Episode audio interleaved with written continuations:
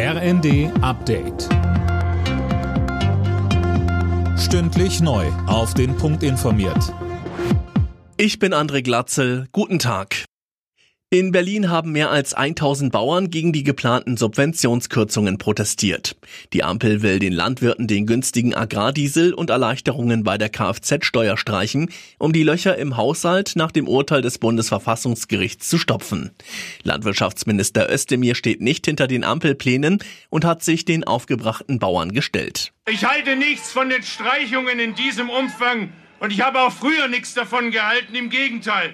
Ich habe in der Bundesregierung davor gewarnt, Agrardiesel und die Kfz-Steuerregeln abzuschaffen. Und in dieser Auffassung hat sich bei mir nichts geändert.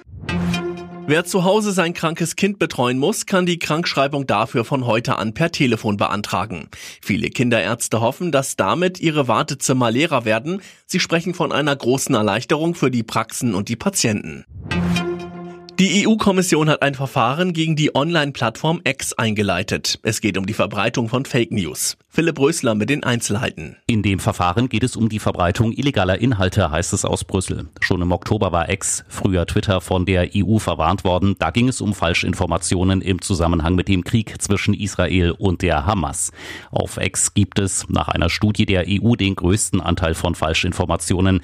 Kritiker werfen Elon Musk vor, seit der Übernahme des Unternehmens das Vorgehen gegen Hass und Fake News stark zurückgefahren zu haben.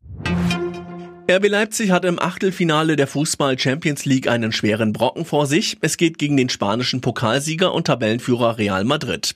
Die Bayern spielen gegen Lazio Rom, Dortmund muss gegen Eindhoven ran. Die Hin- und Rückspiele sind im Februar und März. Alle Nachrichten auf rnd.de